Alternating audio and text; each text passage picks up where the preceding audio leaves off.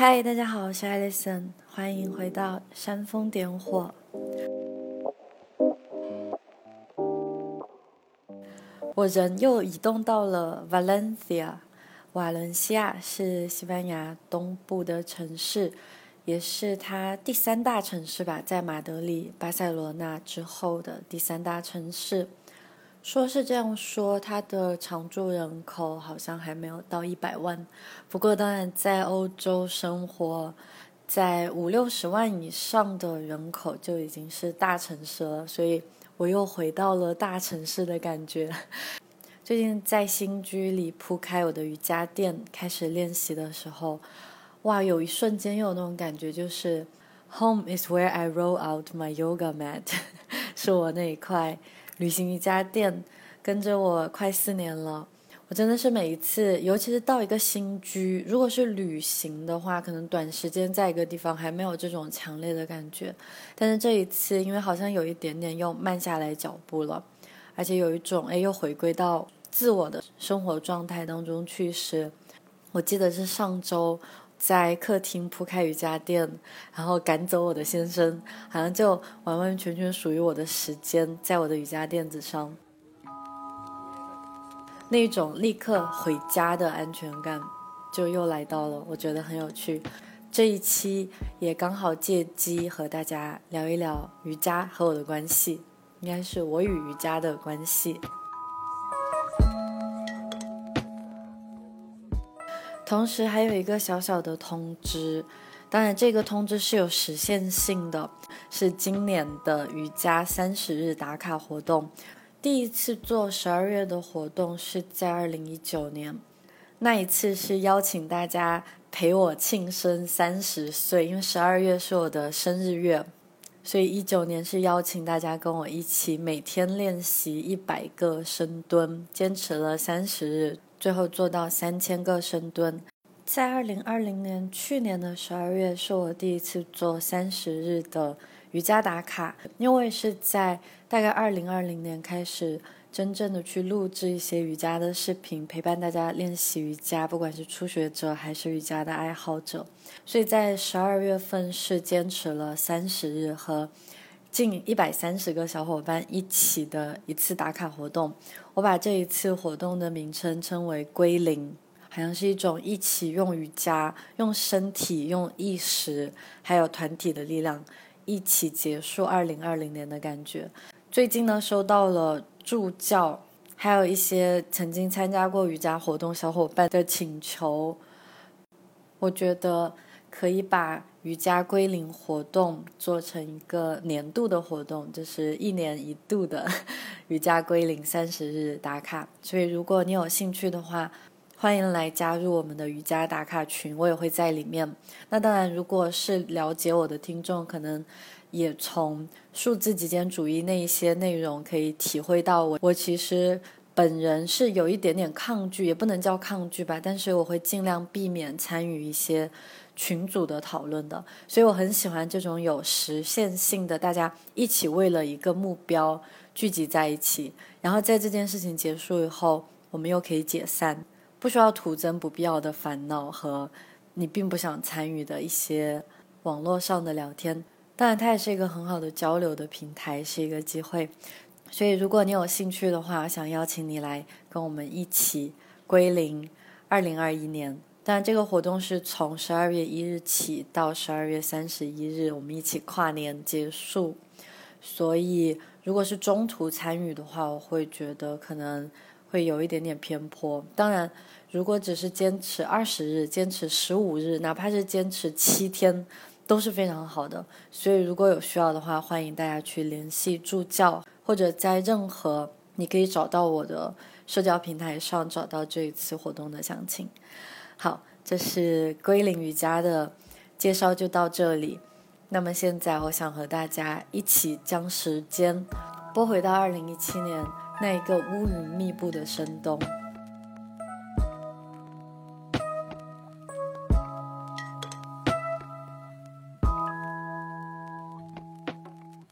我好像有在一些采访，不管是文字的、音频的，还是电视上的。都有聊过我和瑜伽的关系，当然通过文字表达的最多。那这一次是我在播客里，同时也是我自己与瑜伽的一个复盘。因为大家如果有听过我聊任何跟多巴胺相关的内容，就会明白瑜伽在最开始给我带来的那种热情、惊叹，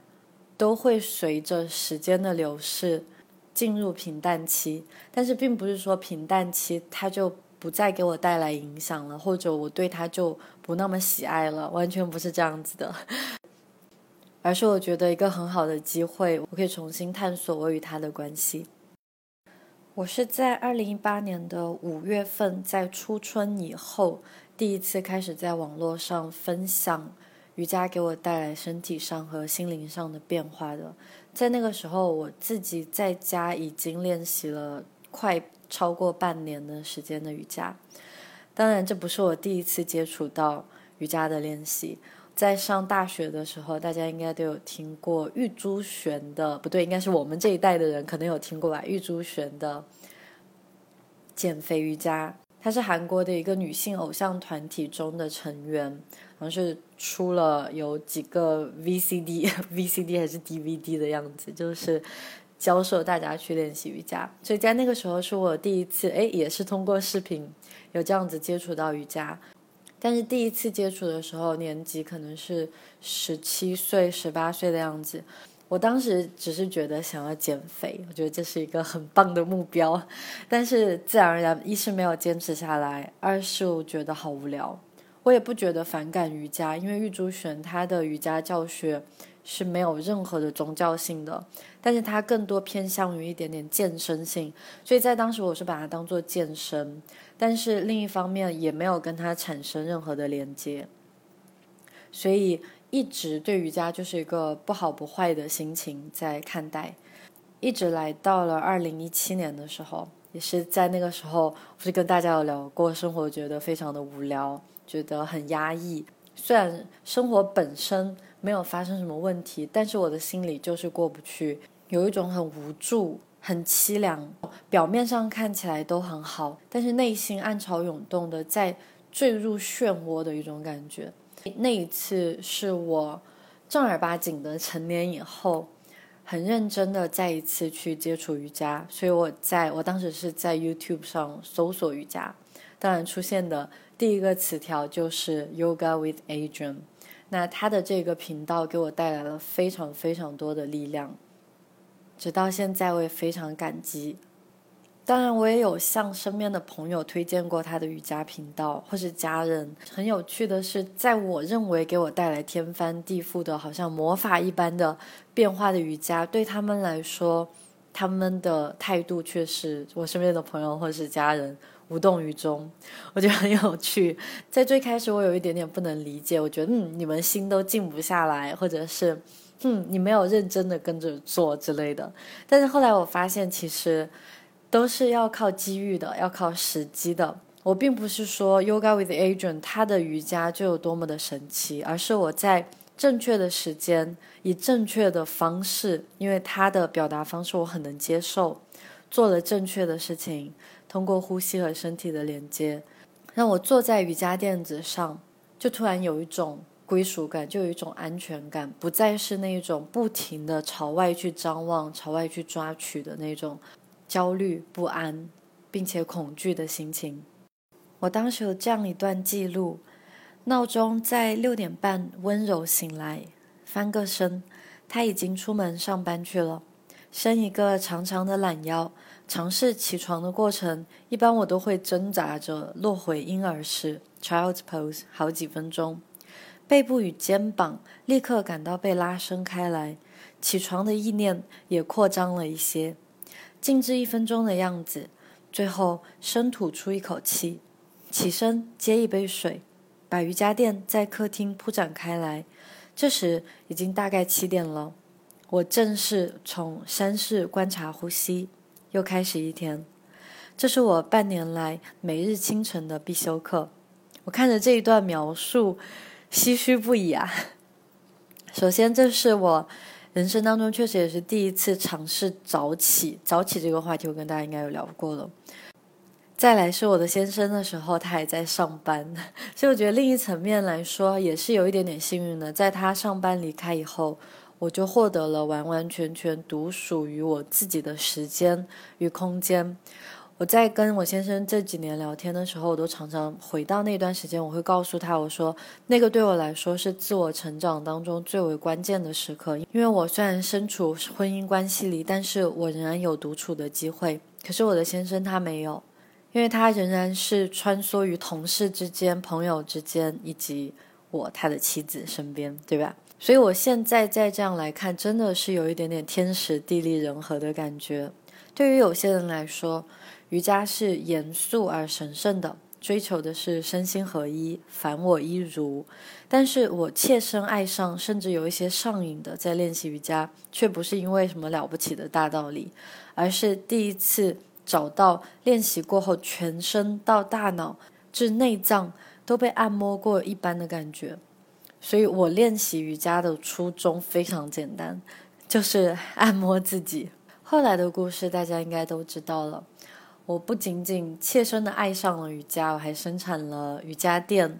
我甚至还去印度修行了一个月的瑜伽，一直到现在。瑜伽和我好像成为了形影不离的朋友。虽然我一直不希望把自己的头上贴着瑜伽的标签，就跟我们上一期的内容是一样的，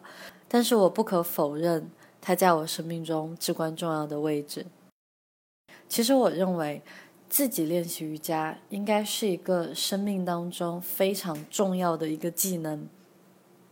当然，当然需要澄清一下的是，我并不认为瑜伽有什么样的超能力，有什么样的魔力。不仅仅是瑜伽，其实是跑步、画画、练习书法，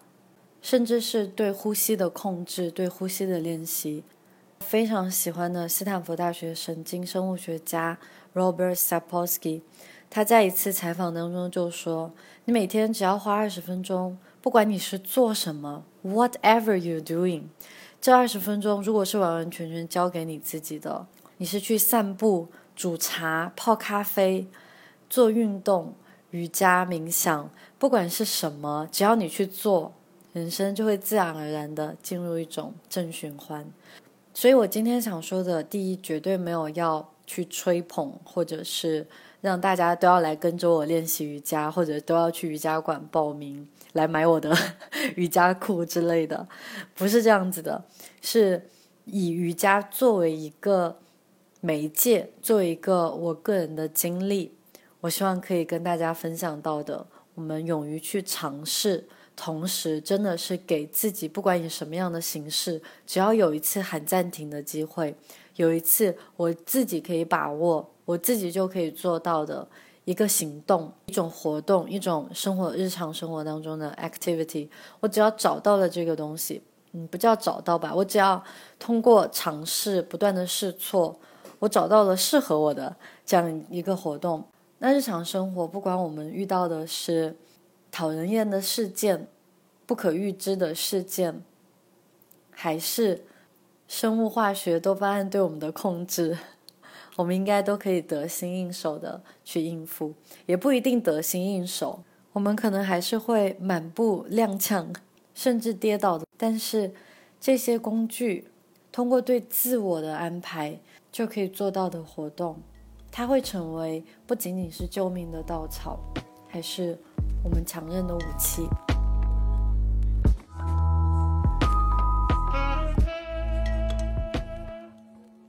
瑜伽本身就是一种沉浸式的体验，它让我们在吸气的时候，好像双手或者身体进入一种气息的流动的方向；呼气的时候，又有身体呼吸，甚至是你想象出来的能量的一种流动的方向。所以它是通过呼吸和身体同时的连接起来。一个最为简单基础的体式便是猫牛式，大家应该有听过。Cat cow pose，在练习这个体式的时候，通过对呼吸的调整，到最后会发现是呼吸和身体自然而然的在发生的。是因为你在做吸气的这个动作的时候，你的身体就会自然而然的进入到牛式，而你在呼气的时候，你的身体到最后也会自然而然的来到顶点，来到猫式。它很有趣，但是同时它又非常的合理。它让我们在某一个节点上有机会和自己终于合一。包括我自己在作为初学者的时候，在练习瑜伽，我觉得它最妙的一点是我们在瑜伽当中会学习很多各种各样的体式，在这些体式之间，你要学会我的发力点是哪里，我哪些地方该放松，哪些地方是该紧张的。这个需要我们一定的参与度，不仅仅是瑜伽。我们在学习任何一个新技能的时候，在最开始都是它可以给我们带来最沉浸式的体验的一个阶段，不是吗？我在通过这种慢下来一点点的时候，也或者真的是看见自己的手指。我甚至有时候会引导在课堂上引导一些同学，可能借此机会按摩一下自己的脖颈，按摩一下双脚，看看自己美丽的双手。其实我们是小孩子的时候，就会经常去观察自己身体的一寸一毫，但是长大之后，好像这一切都习以为常之后，就不再获得我们的关注了。我们开始不断的向外去索取，不断的向外张望。瑜伽当时结合一系列的体式，像它有什么快乐宝贝啊，这些都好像是回到小时候。我记得我最开始在练习瑜伽的时候，因为我们在瑜伽垫子上有时候会躺在地面上嘛。你想，我们作为成年人之后，有多少机会还会躺在地面上，或者是想要尝试一下倒立之类的这些体式、这些行为？当我们还是小孩子的时候，它来的非常的自然。我就记得自己是小时候就非常喜欢翻跟斗之类的，然后还会经常把自己倒立靠在墙边，又很想学下腰。总而言之，要么就在地上滚，在地上爬。但是好像长大了之后，我们跟地面，我们不停的想要去抓住天空，我们忘记了承载着自己一切重量的大地。所以我每一次匍匐在瑜伽垫上，匍匐在地面上的时候，都觉得非常的感动。我觉得是再一次又回到了童年时期的那种好奇心，那是一种好奇，是一种感动，是一种敬畏，它也是一种臣服，是一种谦逊，也卸去了一切的伪装的状态。你不需要再好像要矜持着，保持着自己是一个大人，而是你发现你的身体还是可以带着玩乐的性质。度过这一生的，你不需要如此的僵硬。当然，这个僵硬不是说的好像筋打不开，好像做不到瑜伽老师在做的那些体式。这个不是僵硬，真正的僵硬是根本就不了解自己的身体。这是瑜伽带来的第一个启发点，它是让我们进入一种沉浸式的体验。越南有一位禅师叫释一行吧，中文对他的翻译。他有建立一个，尤其在法国波尔多成立了一个村子，叫 Plum Village，梅子村。在香港好像也有，我有看过他一本书，是讲述正念的。像我刚才在描述呼吸和身体的连接，在很大程度它就是一种正念的状态，是我们此刻在此地的那种状态。我们之前聊过当下生活在当下的体验。我记得我跟我先生搬到柏林，去年我们搬到柏林的时候，我们因为换了好几个住所嘛，那有一些住所是没有洗碗机的。那在欧洲生活久了，会有一点点对洗碗机习以为常，然后而且好像是一种不知不觉的对它的依赖。所以在那个时候，我们两个就很讨厌洗碗。而超有趣的就是在我。对洗碗带着一定的敌意的时候，我读到了他的这一本书。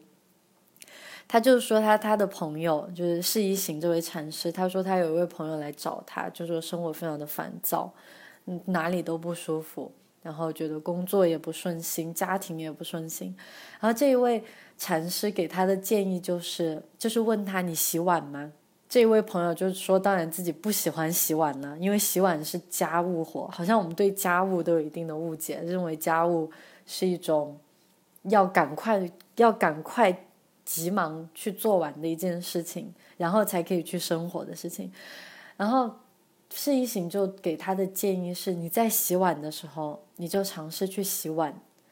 哇！我在当时这一刻就立刻明白过来了。好啊，下一次我在洗碗的时候，我就不再去听其他的东西，或者是放着我想看的 TED Talk，或者是放着一些我想看的视频啊，就是不会说一边在做一件事情，另一边脑袋里面其实不停的想着另一件事情，或者甚至是故意用另一件事情来引开，呃，来分散我在做这件事情的注意力。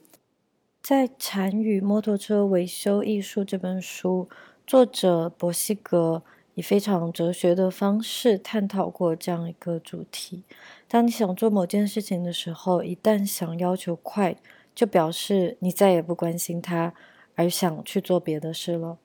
这句话给我带来了蛮大的影响。因为经常回想起自己在刷牙的时候，可能是在更年轻的时候，总是在一件做一件事情的时候会图快。我希望这件事情赶快结束，就去做下一件事情。可是这样子是非常得不偿失的。最后在每一件事情当中，我都没有完完全全的在当下。就拿刷牙打个比方，可能在年轻一点的时候，我希望赶快刷牙，我就可以去刷手机。可是现在，每当我做一件事情，我在图快的时候。我想要让它赶快结束的时候，就是对我自己非常好的一个提醒。这当然不是说接下来人生当中的每一次你都不要再去听着音乐去做其他事情，不是这样子的。我知道也有很多小伙伴好像在做家务活的时候会听煽风点火，是不是？一方面我当然觉得很开心可以陪伴你，但是。在有一些时候，我们也可以放下一些耳音，因为我自己很喜欢听播客嘛，非常理解你。有时候我们可以放下耳音，只是专注的尝试着专注着做手上的这一件事情。当然，很多时候它是一种享受，就一边听播客一边散步，或者一边听播客一边做家务。本身不是因为家务或者散步是一件很让人讨厌的事情，而是它结合在一起，真的很令人享受，这是另一回事。这也很值得我们去享受，但是这位禅师对洗碗的的建议，当然不仅仅是洗碗了，而是将日常的一切都把它变成正念之后，我们就会发现人生充满了乐趣，是我们之前聊到的巅峰体验就在此刻，就在现在的那种感觉。所以这种正念的敏感度，我觉得我是通过瑜伽，也不能说我完全是通过瑜伽练习得来的，而是瑜伽的每一次练习。都是一场练习，都是一次让我打开知觉，让我更敏锐，让我更懂得什么是正念或者练习正念的一次机会。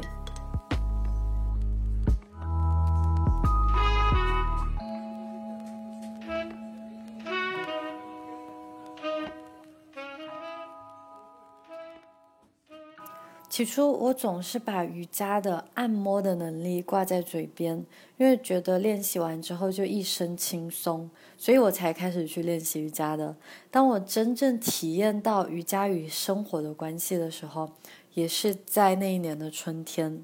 是在我做鸽子式 （pigeon pose），不知道大家有没有了解？是一条腿屈膝在身体前方，另一条腿向后伸直。在这样子的提示当中，可以非常好的拉伸到我们的臀部，还有骨盆。对于初学者来说，它是有一定的不适感的，会产生一种想要放弃的念头。你觉得要么自己的臀部抬得高高的，然后我的臀肌或者大腿都太过于紧绷，还有骨盆处有前移或是后倾的情况，这种时候在做鸽子式都是有一定的挑战的。在我当时出现各种各样想要放弃的念头的时候，我通过瑜伽，也不叫通过瑜伽，我在某一时刻也学会了去观察自己出现这种心情的微妙处。我不会因为脑海中出现啊痛痛痛痛痛痛，然后我要放弃这样子的念头，然后就立刻放弃了，而是我换一个角度，我意识到了啊，想要放弃的念头出现了。就这样一个简单的转变，从过去对念头的反应，到现在对念头的观想与观察，把自己变成了旁观者一样，就莫名其妙的坚持下去了。我现在再回到鸽子是带给我的这一段经历，其实就是我后来这几年不断不断在摸索，在好像明白又不明白，明白又不明白的过程当中，通过冥想，通过一切我们醒着生活的方式，在做的事情，不是吗？就是在某种程度上，我们去意识到我大脑的思绪、大脑的神经连接，它并不是我。它这在一方面好像会让我们感觉很恐惧。感到自己很渺小，另一方面也会让我们发现自己其实原来还是有更多的力量的。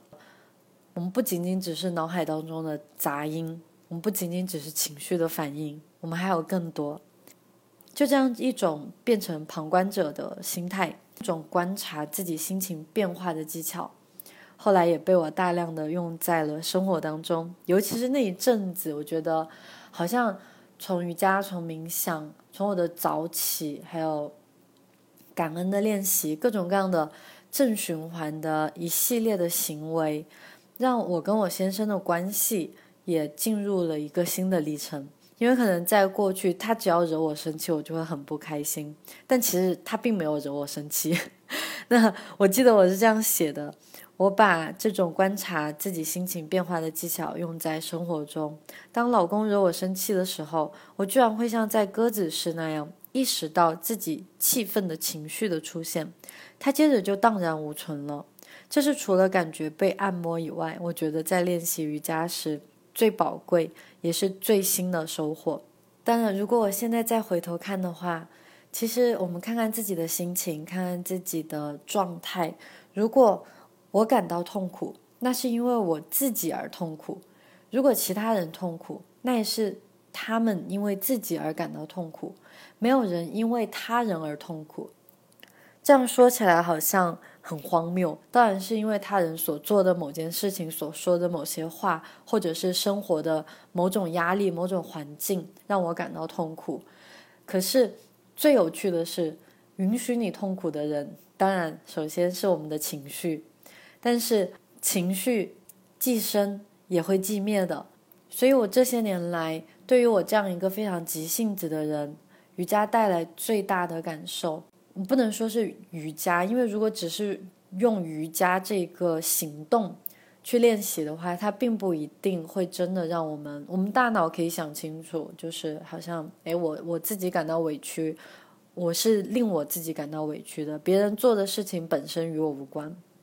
是这样吗？我们在生活当中都是社会性的动物，我们当然很容易受到他人的影响，受到周遭的，尤其是亲近的人的影响。那我们从小到大应该都听过，应该都自己也感觉到过，最爱的人反而伤我最深。那不是反而，而是正是因为最爱的是他，所以他一定会伤你最深。因为我们对最爱的人有一系列的。猜想一系列的 expectation，一系列的预想，我们上一期聊到过的内容。我认为对我最大的启发是，每当我痛苦或者不舒服的时候，是因为我自己造成的。我们把自己从受害者的角度，好像是他对我不公平，生活对我不公平，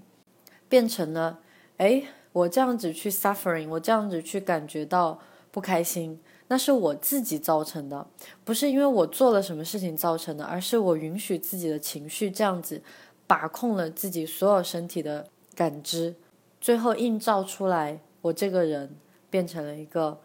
不开心、焦虑、不安的人。其实焦虑不安所有人都有，就看我自己有没有与他博弈的力量。在那个时候，我认为这是瑜伽带给我最正面的力量是。我开始自己为自己负责任了，我不再扮演一个受害者，生活没有辜负我任何东西，还记得吗？天地不仁，以万物为刍狗，没有好坏，是我们自己的理解。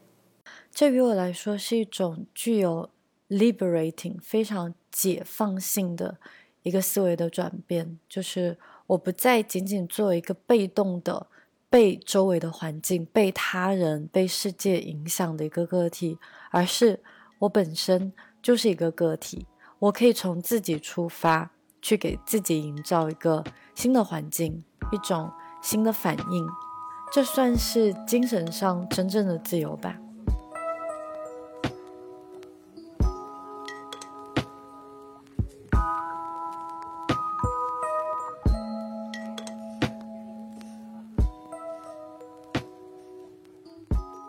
当然，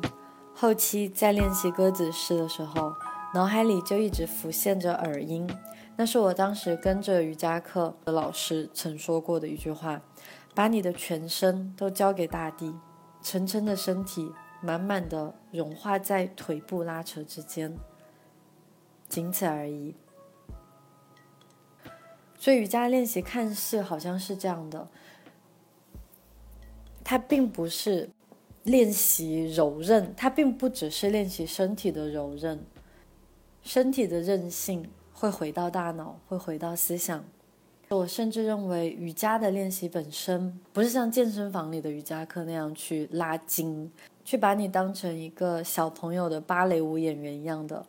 要踩在你的身上，让你真的开筋。那当然是一种艺术的形式。但是如果成年人，或者说像我们自学在家里练习瑜伽的时候，这也是为什么我的瑜伽课程会更多的偏向于舒缓类型的，是更多把时间交给身体，而不是用身体去追赶时间的那种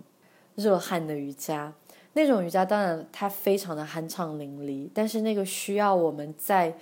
积累了一定的正位的提示，在我们对自己的身体有足够的理解以后，再去练习，它会带来最大的功效。但是在日常的练习当中，我其实反而认为，我们应该所有人都保有一个初学者的心态，我们要一直记得自己真的就是人生的初学者。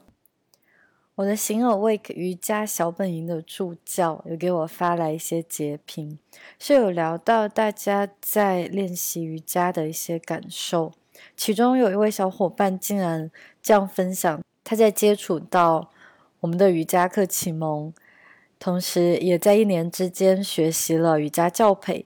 竟然现在已经开始当瑜伽老师了，真的非常非常的感动，也很为他感到开心。他有一个很棒的观念分享，便是不追求提示多么的花哨，也不让学员一味的去做高难度的提示。我们的身体最终是会产生代偿反应的。比如四柱串联 Vinyasa，如果直接让初学者就下去，肩膀力量不够的话，肩膀周身就会长出很多肌肉来保护肩膀。我们以为自己的肩膀因此而有力了。但其实只是让肩膀变得更僵硬了而已。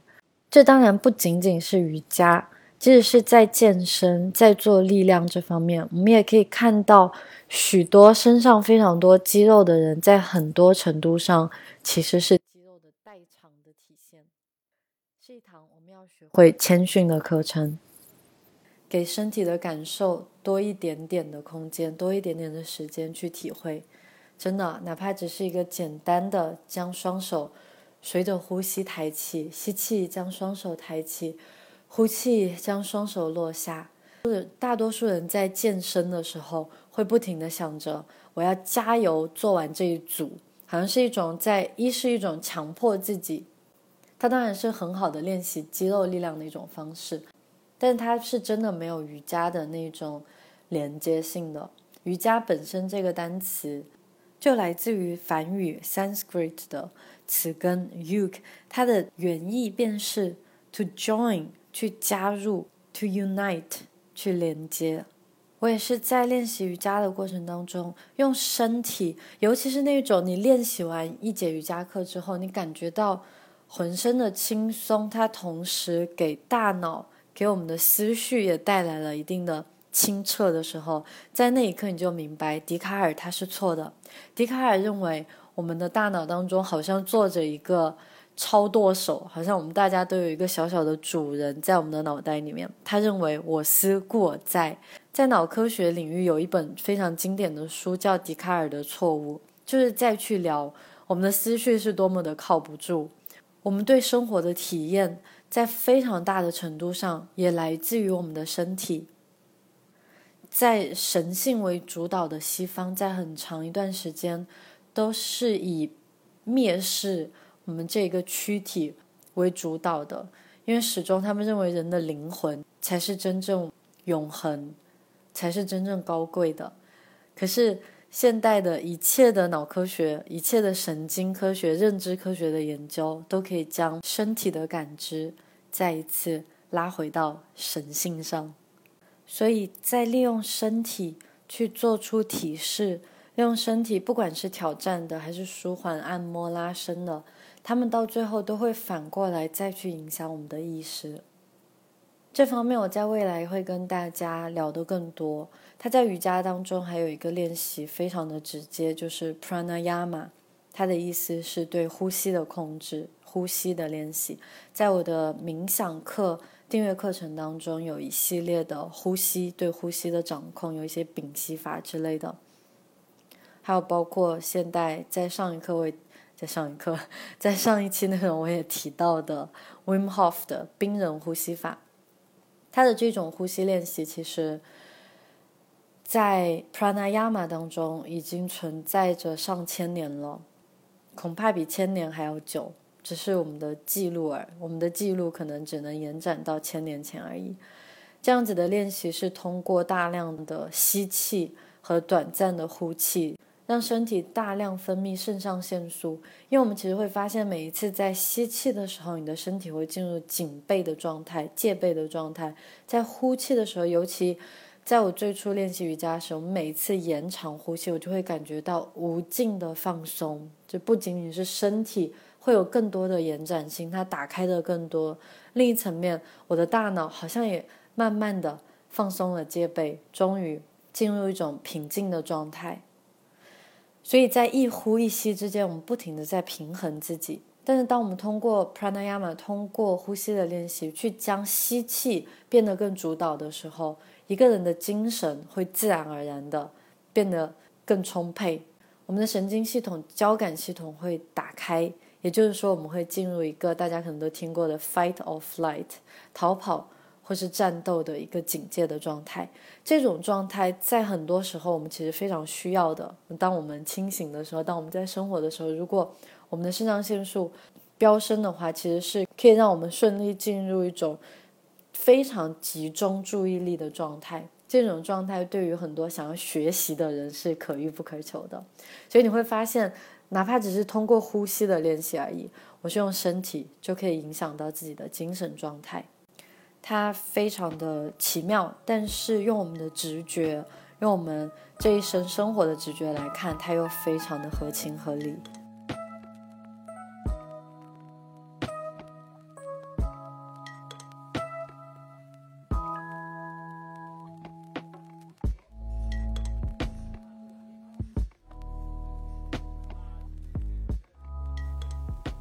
在印度学习瑜伽的时候。最为挑战的不是五点起床九点睡觉，不是只能吃素，清晨的唱诵、呼吸，一天三小时的体式课，还有解剖学，这些都不是令我感到最困难的。给我带来最大挑战的是瑜伽哲学课，它魅力十足，却是一次对我思想开放的一次挑战。爱因斯坦有这样说过：“我是有神论者，但具有人形的上帝，我不相信。我非常认可他。尤其我们在国内的教育环境下，我们是非常推崇科学的。科学本身，它的试错、它的正伪性就已经坚不可摧了。同时，确实，我也认为是我们面对生活、面对不确定性。”最有效的一种试验方式，比起宗教来说，在去印度之前，不得不说我对瑜伽究竟是什么是完全一无所知的。虽然练习瑜伽总是能够感到身心畅快，但是我一直将它作为一种还是健身的一部分，活动了身体，而不是后来的现在的这种生活的方式。在印度上课的时候，会出现许多神灵的名称，它可能是印度教中扮演了极为重要的角色的一。一系列的神灵，所以当老师在哲学课上他说瑜伽更多是一种灵修，是 spirituality，而不是一门宗教的时候，在那时候我松了一口气。它本质上是一种哲学，很像是我们现在再去看佛教的时候，我们把佛教看作佛学的时候，是将宗教回到它的哲学性上来。在瑜伽世界里，它不仅仅是相信我们练习瑜伽是做到连接，我们好像是自己的身体和自己的意识、呼吸的连接。而且更重要的是，意识到我们本身就是世界的一部分。我们练习的终点有一个终极的目标吧，打个引号，终极的目标是进入萨玛迪三摩地。它究竟是什么？很难去描述。它很像是 enlightenment，对不对？就好像是开悟了。它无法，它不可描述。但是它很像是我们在聊巅峰体验那一期的时候的那种感受。它更多是一种好像我包容了全世界，全世界包容了我的那种感觉。这种感觉，我相信现在大家不管是看科幻的电影啊，或者是自己通过直觉，都经常好像可以感受到它，是一种回到宇宙，空灵又无边界，但是我们是其中的一部分的那种感觉。它在瑜伽的哲学里，万物归一才是生命的终点。我记得天体物理学有这样的一段描述：恒星在分子云里，星星又灭亡，这些原子核聚在一起，产生了我们呼吸所需要的氧气，肌肉里的碳元素，骨头里的钙，血液里的铁，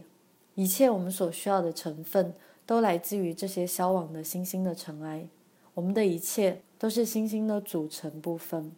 We're all stardust，不是吗？我在这里非常简要的和大家大概介绍一下瑜伽当中的八支是明星可能可能都有听过，尤其是练习阿斯汤加的话，阿斯汤加它本来的意思就是八支，它是相当于瑜伽当中的一个祖师级别的人，Patanjali 帕坦加利，他最为重要的理论。瑜伽分为静制、压马、劝止、尼压马。体式第三支才是我们所熟知的、经常练习的身体的一些体式，asana。调息，我之前有聊到过，pranayama 对呼吸的控制。质感，pratyana。专注，dharana。冥想，dhyana 和三摩地，samadhi。按照顺序来说，它其实是它是通过内在的道德规范，先做到不杀生。不说谎，不偷盗，不纵欲，以及不贪婪，到外在的对于行为的要求，包括做到洁净、满足、苦行、省察以及敬神这些方面，然后才是体式的练习。哈他瑜伽实际上是将他们换了一下顺序，他们认为瑜伽的习练是可以从体式开始的，因此舍去了一系列对行为道德的约束，而是直接让瑜伽作为体式。进入到大众群体当中，也是我们现在最为熟悉的运动健身的手段。我们平时在练习的冥想，则是 dharana 专注。只有当我们在可以做到毫无间断的专注之时，我们才真正进入了冥想。而离最终的与宇宙的连接，即三摩地又更近了一步。这些理论都有趣极了。我记得当时在课堂上一提到你要成为一个 yogi，就是瑜伽士的时候，是要放弃性生活这件事情的，所有同学便唏嘘不已。那当然，瑜伽和健身它的区分，在我自己的经历上，它非常的明显。我记得在二零一五年的春夏两个季节，我也赶上了一阵运动健身热潮。当然，我相信现在的健身热潮比当时要火热得多。我当时也立志要练出马甲线与人鱼线，如果还能瘦瘦腿，那就更好了。我每周运动至少三次，勤奋的时候也会每天坚持三十分钟的普拉提。那时我生活在上海，还在新东方上课，除了有学生会前来询问我是不是喜欢健身的小姐姐以外，好像没有体验到什么其他特别的收获。这让我灰心的是，只要我稍有懈怠，好不容易明晰的腹肌线便会消失不见。因此，当时时节来到秋天之后，我便又将健身这件事情抛诸脑后了。可是，二零一七年我开始做瑜伽，除了身体上的变化以外，生活的方方面面竟然也随之发生了转变。当然，现在再看的话，它是有时机上面的关联的。我相信，在一七年，如果我接触到健身，可能健身也会给我带来不同的感受的。这样我觉得很有趣啊。也许就像谈恋爱一样，即使是遇见了最为般配的灵魂伴侣，但是要修得什么样的结果，时机才是最为重要的吧。二十五岁的时候，我把健身作为练习马甲线的工具，它的目的很简单，让别人看到我很自律，让别人看到我也有肌肉有线条。二十七岁的时候，我开始有意无意接触到瑜伽，则是把它作为按摩自己的活动。它的目的很简单，让我自己感到快乐、舒服、满足，让我自己一点一滴的有所付出，获得进步。而我的身材是怎样的，我只有回应四个大写的字：我不在乎。这一期我跟大家分享过，我是怎么样摆脱掉。身材焦虑的，其实瑜伽在其中也有很大的角色，尤其是在我敢于穿上自己的瑜伽裤以后，对吧？这个有跟大家分享过，同时也引领着我，直到现在也有在做新的瑜伽裤，但是现在好像甚至都没有再紧紧的抓着我们要接受自己的那种感觉，而是我觉得如果更好的，我们可以醒着生活，那该是多么。强大的一个个内心极为强大的女性的力量了。瑜伽之所以让我学会热爱自己，不是因为它艳丽多姿、速战速决，反而是因为它叫我 slow down，慢一点。吃饭的时候慢一点，认真看看自己在吃的是什么，它的口感怎么样？它闻起来你喜欢吗？你能听见嚼起来的声音吗？生气的时候是不是可以观察到自己身体的变化，心率的加速？呼吸的节奏，胸口的起伏，能不能够对自己喊一声暂停？如果不能，是不是也不会再责备自己？这些是单纯健身所带不来的智慧，其实也是那一个智慧：mindfulness，正念，醒着生活。我突然放心下来，瑜伽刚好是要训练我们如何与自己更好的相处。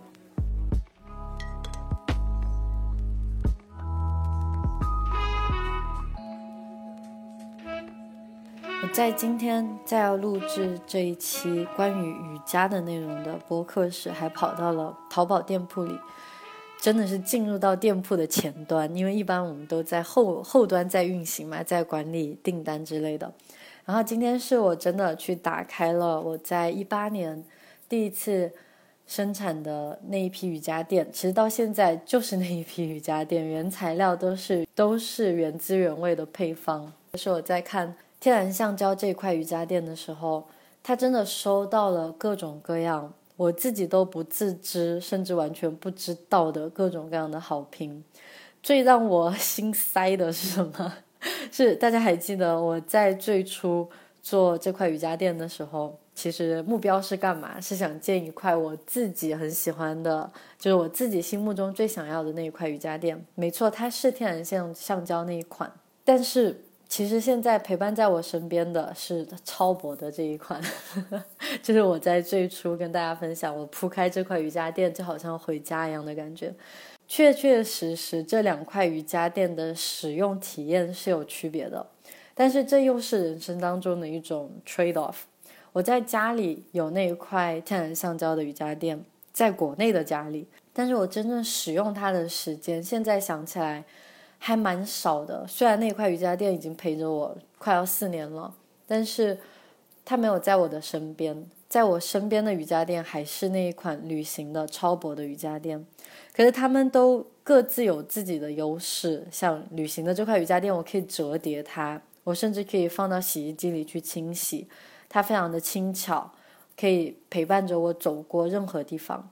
在性能上最高效的，因为我看到很多小伙伴的对天然橡胶那一块的评价，真的是他们用过最防滑的瑜伽垫，我心里面是有一点点羡慕的。因为超薄的这一块瑜伽垫，它在某种程度上来说已经非常的防滑了，但是要做到跟天然橡胶完全一样的防滑，它是没有的。一是它太薄了，二是它的原材料本身是需要牺牲掉一定的稳定性的，所以。到头来真的都是一个 trade off 啊，但是我还是非常的感激，因为这一块超薄超轻的瑜伽垫可以随时陪在我的身边，所以我直到现在也仍然是每天在练习瑜伽。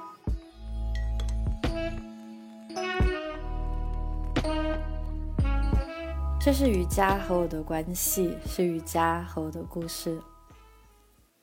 我到现在也从来不会标榜自己是教授瑜伽的老师。我觉得就好像当时 Yoga with Adrian 给我带来的启发和陪伴。我希望自己在做的所有的瑜伽课程，所有在线上、在 B 站或者在 YouTube 上面的课程，都是与你们的陪伴和你们共同的前进而已。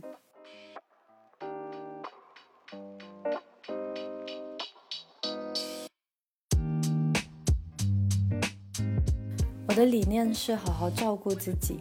送给自己完全属于你自己的时间。它不仅仅是一场瑜伽的练习，不是吗？在练习的过程中，在舒适的前提下，也给自己一定的挑战，可以找到更多的力量与更多的柔韧。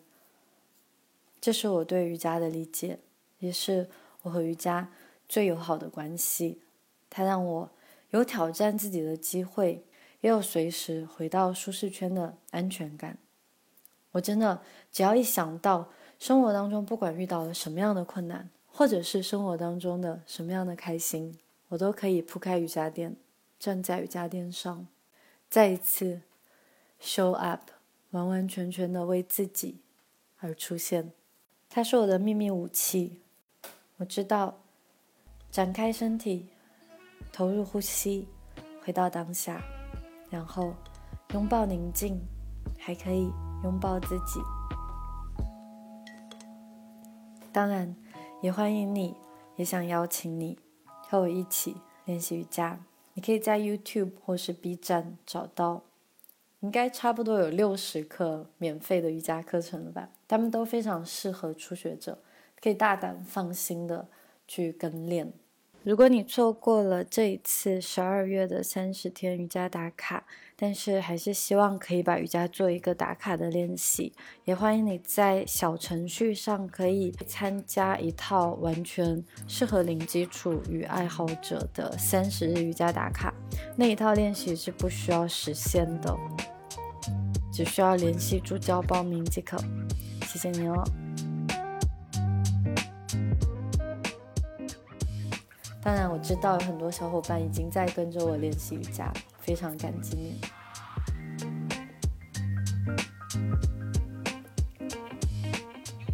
更为感激的是选择照顾自己，不是吗？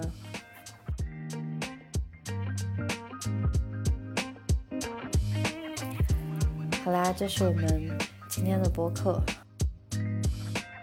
不知道你和瑜伽有没有一些什么样的小小的故事，或者是你对瑜伽的一些看法呢？当然不一定只是瑜伽。我在最初也已澄清过，它可能是一种呼吸的方法，它可能是跑步，可能是散步，是运动健身，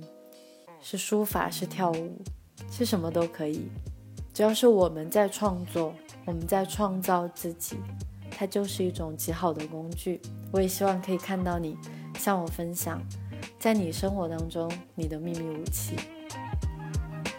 我们下次见哦。